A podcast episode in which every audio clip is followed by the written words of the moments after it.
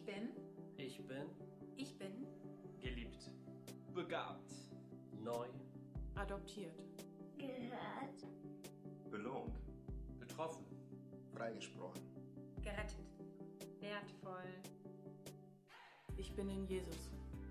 ich bin Jesus. ich bin in Jesus. ich bin in Jesus. ich bin in Jesus. ich bin in Jesus. Wer bist du?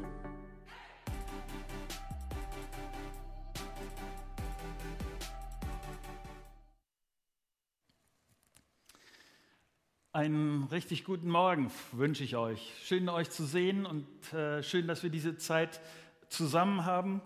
Und ich freue mich auch über das, was ich euch sagen kann. Es geht im Grunde genommen nicht darum, was ich euch sagen kann, aber das wisst ihr, nämlich, sondern es geht darum, was Gottes Wort an dieser Stelle sagt. Und ich bin dankbar für diesen Epheserbrief. Wir haben die ersten beiden Teile gehabt. Wir haben das erste Kapitel vom Epheserbrief zusammen angeguckt. Und wir sind jetzt weiter, wir ziehen jetzt weiter ins zweite Kapitel. Ähm, bevor ich da mit euch drüber nachdenken will, würde ich gerne nochmal mit uns beten. Und wenn das geht, steht doch gern mit mir auf.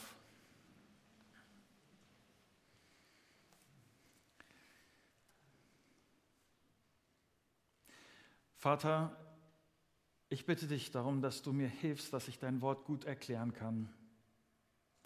Dein Wort ähm, hat so viel Bedeutung und es ist, es hat die Kraft, unser Leben zu verändern. Und ich bitte dich darum, dass du, dass du jetzt redest und dass diese nächsten Minuten einen Unterschied machen. Vater, wir haben eben in der Anbetungszeit auf dich äh, gesehen, wir haben dir zugesungen, wie wunderbar du bist und ähm, wir wollen dir jetzt zuhören, was du uns zu sagen hast. Rede du jetzt bitte. Amen. Setzt euch gerne wieder. Als ich so Anfang 20 war, hatte ich eine ziemlich merkwürdige Phrase. Äh, warum merkwürdig? Innerhalb von zwei Jahren sind mir vier unterschiedliche Leute so ins Auto gefahren, dass die Autos Totalschaden waren. Einer von den weniger schlimmen Unfällen hatte ich an einem Samstagmorgen äh, kurz vor Bremen. Ich fuhr alleine äh, zu meinen Freunden in Bremen. Äh, ich hatte mich verabredet, wir wollten was gemeinsam unternehmen.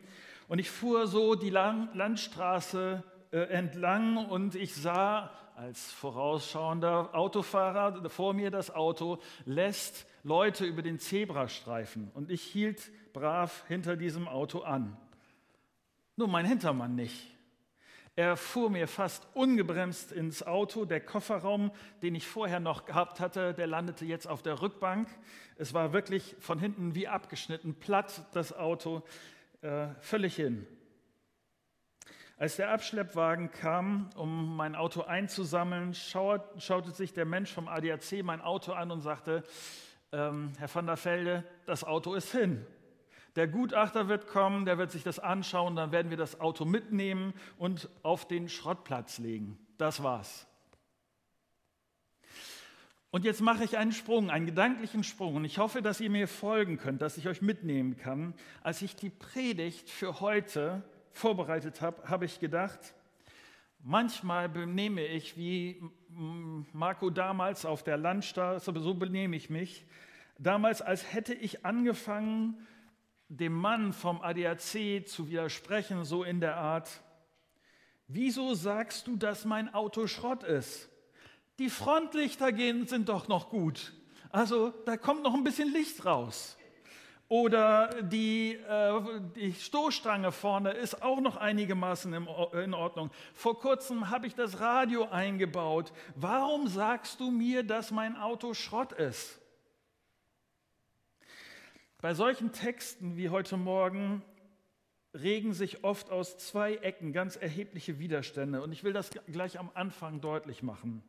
Der eine Widerstand ist, so schrottig ist das doch gar nicht. Warum sagst du das so? Warum sagst du das so extrem? Warum provozierst du so sehr? Warum, warum bist du so negativ? Und der andere Widerstand ist, ich weiß doch, wie mein Auto aussieht. Ich weiß, dass es Schrott ist. Und warum reibst du mir das so unter die Nase? Warum sagst du es so? Und Paulus hier ist so ein, ich übertrage das mal, so ein weiser ADAC-Wagenfahrer und er erinnert die Leute in der Gemeinde in Ephesus in seinem ersten Kapitel des Briefes nicht nur daran, dass sie geliebt sind, von Gott wertgeschätzt, sondern er erdet auch die Leute. Er stellt ihren Glauben auf ein ausgewogenes Fundament, nicht einseitig, sondern ein ausgewogenes Fundament, indem er den Leuten damals, aber auch uns heute sagt, und ich sage das wieder in diesem Bild, von welchem Schrotthaufen ich herkomme. Das klingt merkwürdig. Lies mit mir Epheser 2. Mein erster Gedanke ist, gerettet woraus? Ähm, Epheser 2 ab Vers 1. Auch euch hat Gott zusammen mit Christus lebendig gemacht. Ihr wart nämlich tot. Tot aufgrund der Verfehlungen und Sünden, die euer früheres Leben bestimmten. Ihr hattet euch nach den Maßstäben dieser Welt gerichtet und wart dem gefolgt, der über die Mächte und der unsichtbaren Welt zwischen Himmel und Erde herrscht, jenem Geist, der bis heute in denen am Werk ist, die nicht bereit sind, Gott zu gehorchen. Wir alle haben früher so gelebt, äh, haben früher so gelebt. Wir ließen uns von den Begierden unserer eigenen Natur leiten und taten, wozu unsere selbstsüchtigen Gedanken uns drängten.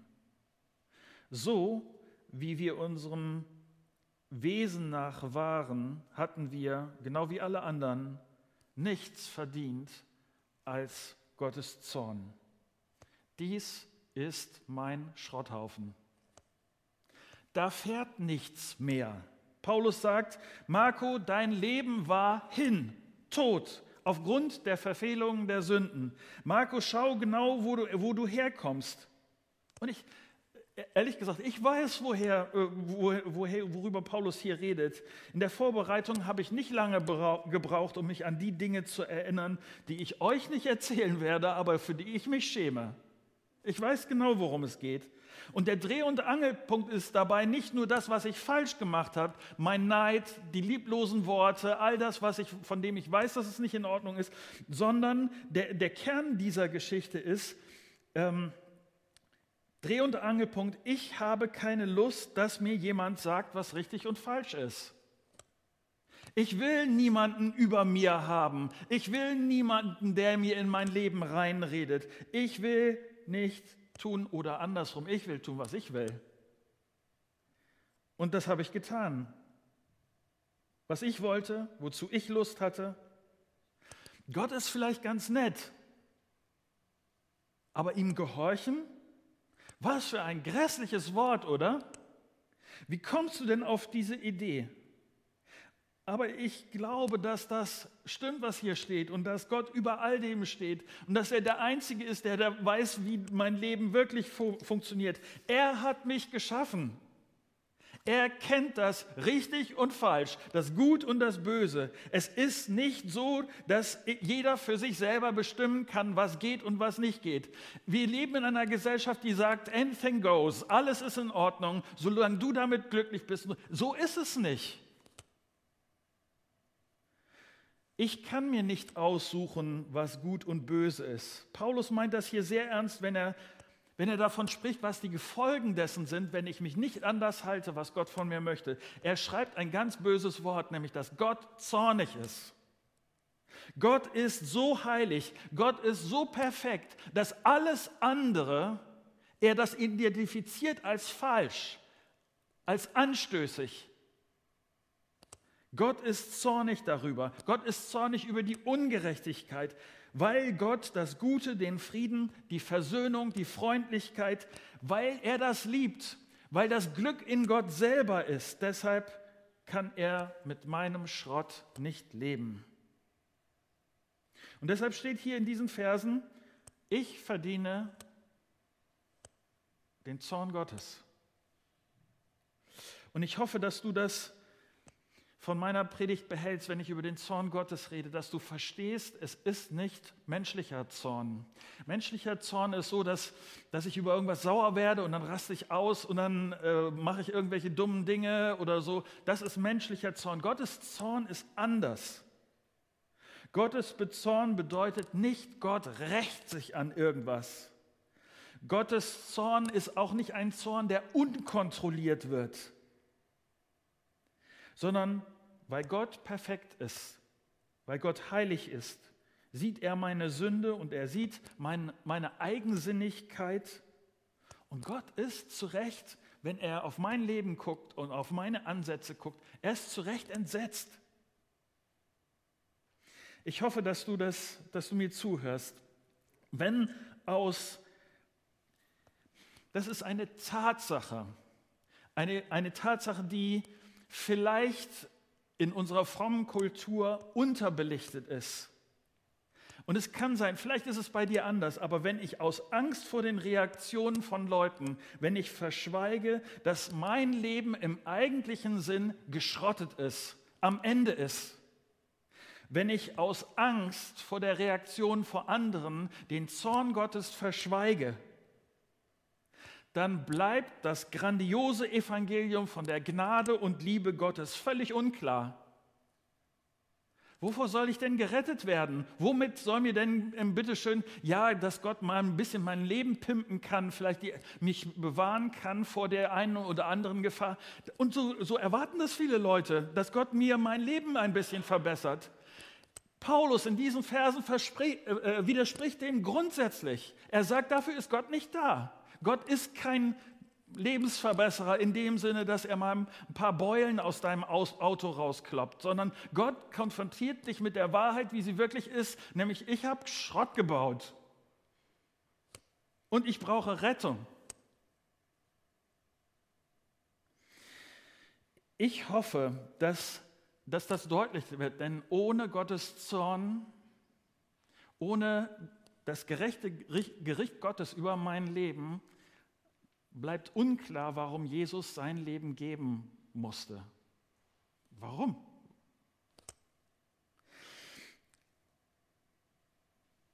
Es gibt nichts zu retten, wenn nichts kaputt ist. Jesus ist nicht, ich weiß nicht, ob du das kennst, äh, so startet im Matthäusevangelium die, die Ansagen über Jesus, nämlich dass Jesus, da wird geschrieben, dass er der Retter der Welt ist. Dieses Wort Retter der Welt ist völlig bedeutungslos, wenn es nichts zu retten gibt.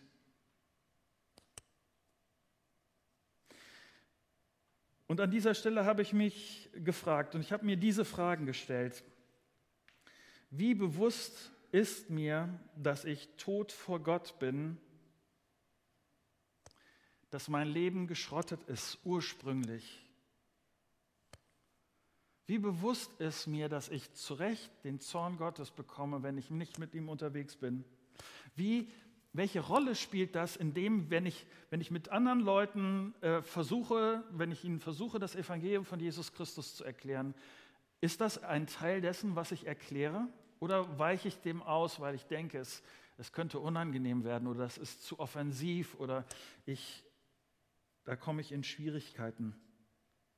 Ich habe mich auch für uns als Gemeinde gefragt, welche Lieder singen wir, was kommt da drin vor und kommt auch darin manchmal vor, dass, es, dass Jesus uns vor dem gerechten Zorn Gottes gerettet hat? Kommt in unseren Liedern jemals das Wort Zorn vor? Gericht. In Johannes 3, äh, diesem berühmten Kapitel, in dem viele wichtige Verse stehen, steht in Vers 36, dass Jesus dies über sich selber sagt. Das ist der Jesus, mit dem wir hier zu tun haben. Der sagt Folgendes über sich. Wer den Sohn, den Sohn glaubt, und er ist der Sohn, er sagt das von sich, der hat das ewige Leben. Wer dem Sohn nicht gehorcht, wird das Leben nicht sehen. Der Zorn Gottes bleibt auf ihm. Ja, es kann sein, dass du denkst, dass diese vier Verse hier am Anfang des zweiten Kapitels eine Zumutung sind. Aber ich glaube, dass ohne diese Verse das Leben und Sterben und das Auferstehen Jesu völlig bedeutungslos ist. Unerklärlich bleibt das. Denn Jesus ist gekommen, uns vor dem Zorn Gottes zu bewahren, uns zu retten aus unserem eigenen schrottigen Dasein. Und Jesus ist der einzige Retter, den ich in meinem Leben brauche. Es gibt keinen anderen. So, mein zweiter Gedanke. Gerettet wodurch? Ähm, ich bin froh darüber, dass der Schwerpunkt des Kapitels, in dem wir lesen, genauso wie der Schwerpunkt im ersten Kapitel, ich komme gleich nochmal dazu, woanders liegt. Und ich glaube, das tut er mit Recht. Mein zweiter Gedanke ist gerettet wodurch und ab, Kapit äh, ab Vers 4, da steht, doch Gottes Erbarmen ist so unbegreiflich groß. Wir waren aufgrund unserer Verfehlungen tot, aber er hat uns so sehr geliebt, dass er uns zusammen mit Christus lebendig gemacht hat. Ja, es ist nichts als Gnade, dass ihr gerettet seid. Zusammen mit Jesus Christus hat er uns vom Tod auferweckt und zusammen mit ihm hat er uns schon jetzt einen Platz in der himmlischen Welt gegeben, weil wir mit Jesus Christus verbunden sind. Bis in alle Ewigkeit will er damit zeigen, wie überwältigend groß seine Gnade ist, seine Güte, die er uns durch Jesus Christus erwiesen hat. Noch einmal, durch Gottes Gnade seid ihr gerettet und zwar aufgrund des Glaubens. Das, was Paulus hier beschreibt, ist, die Karre ist nicht nur geschrottet, sondern es gibt eine neue Chance. Und Gott ist so unbegreiflich groß. Sein Erbarmen, seine Freundlichkeit ist so riesig. Mein Auto war Schrott und er kommt, ein Bild gesprochen, stellt mir ein neues daneben und sagt, ich fahre jetzt mit dir. Alles ist gut. Paulus erinnert uns daran, dass das eigentliche Leben mit Jesus startet. Und deshalb sagt Jesus, ich bin das Leben, sagt Jesus. Die Nachricht ist, nicht nur Jesus ist von den Toten auferstanden, sondern obwohl mein Leben tot war, Schrott war, macht Gott mich zu einem neuen Leben wieder lebendig. Wenn du und ich die Verbindung uns auf diese Verbindung zu Jesus einlassen, wenn du an Jesus glaubst und ihm vertraust, dann fährst du zu, mit, jetzt im übertragenen Sinn, mit zu einem neuen Leben los. Ohne Gott. Ich hätte keine Alternative keine andere Möglichkeit. Jesus ist wirklich die Rettung, die ich brauche, die du brauchst, die jeder braucht. Ganz kurz, ich, ich bin so dankbar für die letzten Wochen, äh, die wir als Christusgemeinde an dieser Stelle erleben. Denn für Christusgemeindeverhältnisse kommen gerade ungewöhnlich viele Menschen, die sagen, ich habe das verstanden, ich will mich retten lassen, ich will mich von Jesus retten lassen in zehn Tagen haben wir unsere nächste Taufe. Gehen wir wieder an den See und taufen wieder jemanden, der sagt, ich möchte das, ich möchte das zeigen, dass Jesus Chef meines Lebens geworden ist und dass er mein Retter ist.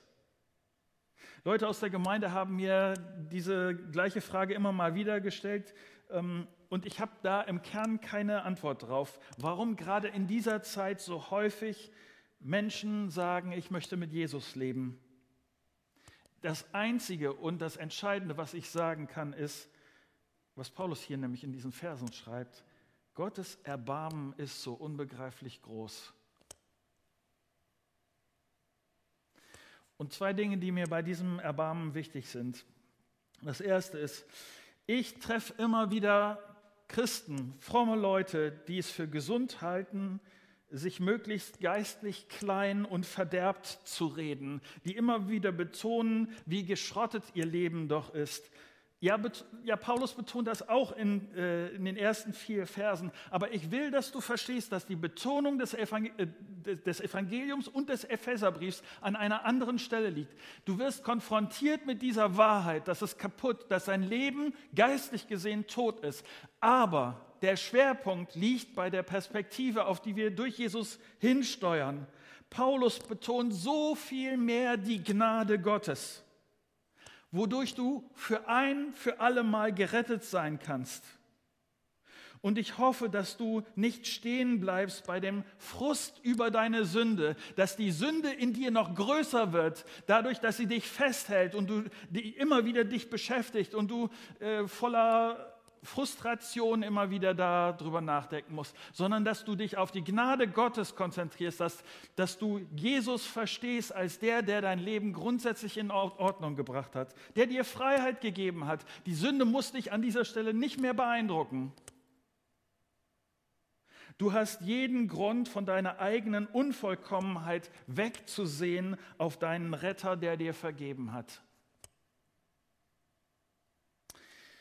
Auf der anderen Seite treffe ich manchmal Leute, die mir bei meinem ersten Gliederungspunkt, wenn es darum geht, äh, dass mein Leben geistlich gesehen tot ist, die mir dann sagen, Marco, so kannst du doch nicht predigen. Was bedeutet das denn für mein Selbstwertgefühl? Ähm, dann fühlen sich die Leute doch, die, die bei dir im Gottesdienst sind, die fühlen sich ganz schlecht.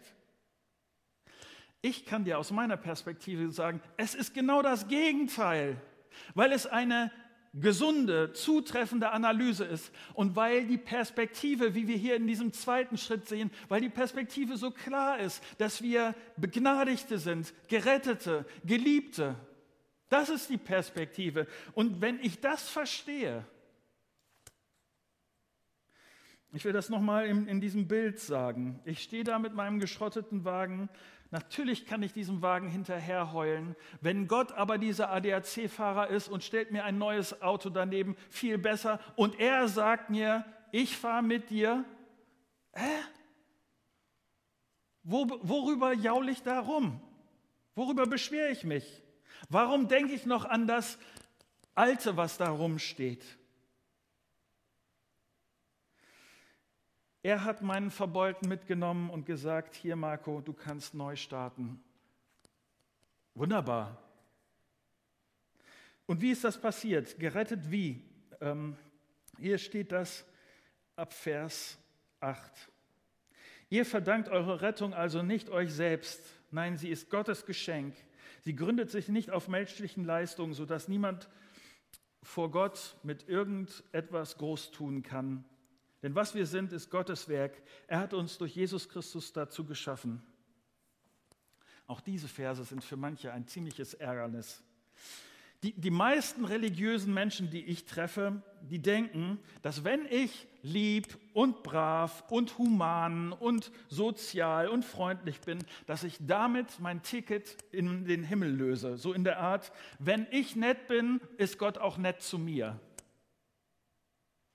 Und wie ernst das viele meinen, wird dann deutlich, wenn, wenn Leuten Unglück passiert, wenn irgendwas nicht funktioniert im Leben, du wirst arbeitslos, du verlierst deine Gesundheit, dir geschieht irgendwie ein Unglück oder was es auch immer ist. Eines der ersten Fragen, die dann immer wieder gestellt werden, ist, aber warum ich? Wie kann Gott das zulassen? Ich habe doch gar nichts Schlimmes getan der, der, Gedanke ist, dass Leute denken, ich bin doch, ich habe doch investiert bei Gott durch nett sein und, und was auch immer und jetzt muss mir Gott doch auch zurückgeben. Ich sage dir, so funktioniert das mit Gott nicht. Das Entscheidende, und das macht dieser Vers deutlich, ist, Gott ist kein Händler, sondern Gott ist ein Schenker.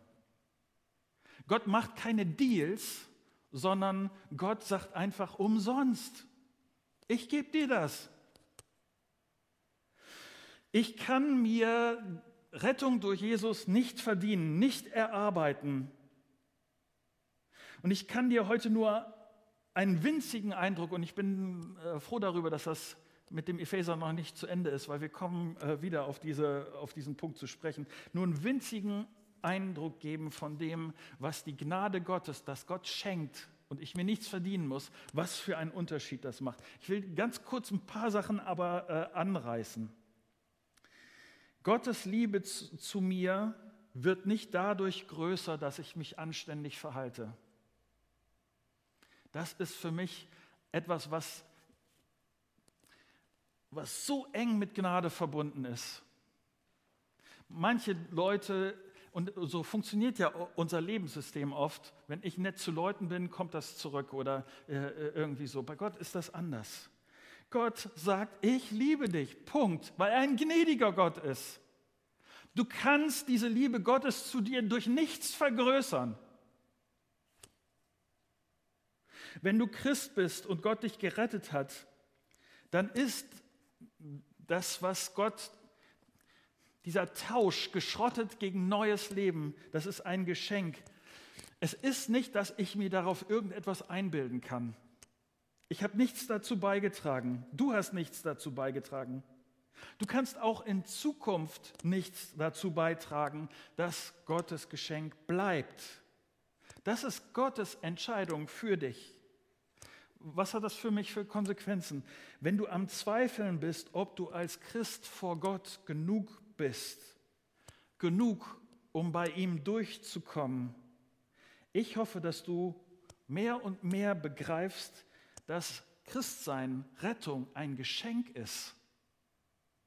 Das kannst du dir nicht erarbeiten. Deshalb macht dein Tun auch an dieser Stelle überhaupt keinen Unterschied. Es ist Gottes Werk, es ist seine Gnade, auf die es ankommt. Mein Auto ist Schrott, aber er stellt mir ein neues daneben. Christsein bedeutet, ich vertraue dem, der neues Leben schenkt. Und auf dieses Geschenk kann ich mir nichts einbilden, weil es ist einfach geschenkt.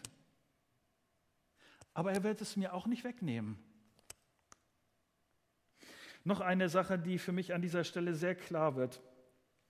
Ich glaube, dass ich dann erst meinen Wert, meinen Selbstwert richtig einschätzen kann, wenn ich verstehe, dass mein Wert nicht von meinem Können, nicht von der Leistung, nicht von der Anerkennung von anderen, nicht von meiner Beliebtheit oder meinem Erfolg oder was auch immer abhängt.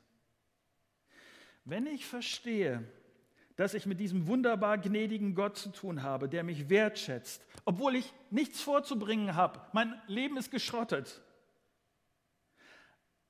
Aber er mich so beschenkt, so gnädig zu ihm. Was bedeutet das für meinen Selbstwert? Wenn die Anerkennung von ihm kommt, wenn die Liebe von ihm kommt und wenn er sagt, ich bin gut mit dir, mein Wert, und ich hoffe, dass das etwas ist, was in dir wachsen kann, mein Wert hängt von diesem genialen Gott ab, der mich beschenkt, egal was ich kann oder was ich nicht kann, egal was die Leute von mir denken.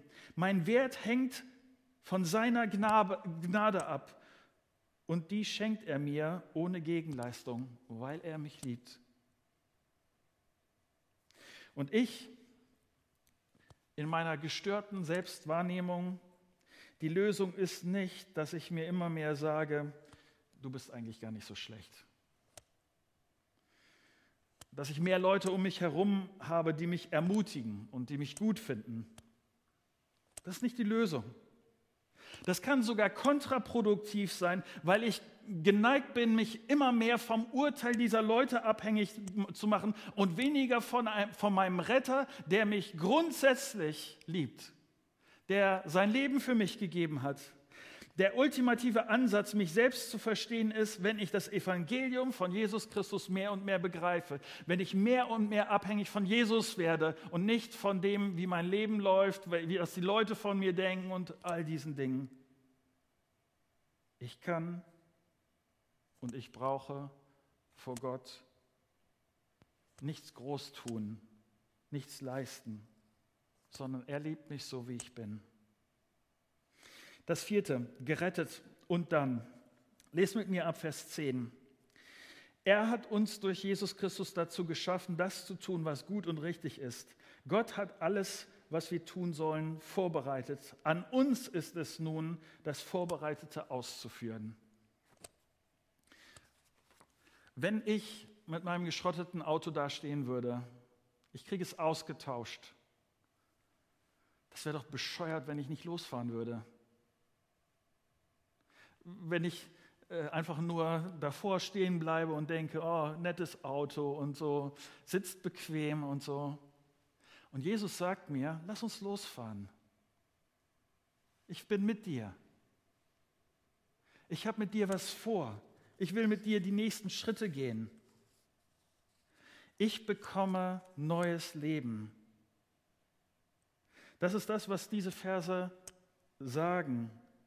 Gott hat sich etwas ausgedacht, dass er, er hat mit dir was vor, dass du ich sage mal ganz praktische Sachen, dass du, dass es lernst, mehr und mehr verge zu vergeben, da wo du verletzt worden bist. Das hat Gott für dich vorbereitet. Dass du lieben kannst, da wo du nicht geliebt wirst. Das hat Gott für dich vorbereitet. Dass du treu sein kannst, obwohl die Versuchung vor deiner Tür lauert. Das hat Gott für dich vorbereitet. Dass du geduldig sein kannst und barmherzig, zuversichtlich in der Not ohne die Hoffnung aufzugeben. Gott hat uns durch Jesus Christus dazu geschaffen, das zu tun, was gut und richtig ist. Und du kannst alles, weil Gott alles, was wir tun sollten, vorbereitet hat. Das, was er vorbereitet hat, das kannst du tun. Und an uns ist es dann, das auszuführen. Ich weiß, ich habe heute Morgen das Bild mit dem Auto ziemlich strapaziert. Aber in einem neuen Auto mit Jesus, ich gehe noch mal einen Schritt weiter, da wird es ab und zu noch mal eine Beule geben. Aber was ich sicher weiß und was diese Verse sagen, ist, mit Jesus komme ich ans Ziel. Die reden davon, dass die Ewigkeit klar ist, dass die Perspektive klar ist. Und das ist etwas, was ich brauche für mein Leben. Ja, es gibt mal eine Beule, aber ich weiß, mein Auto wird nie wieder stranden, weil Jesus mit mir ist und weil er es gut mit mir meint. Soweit.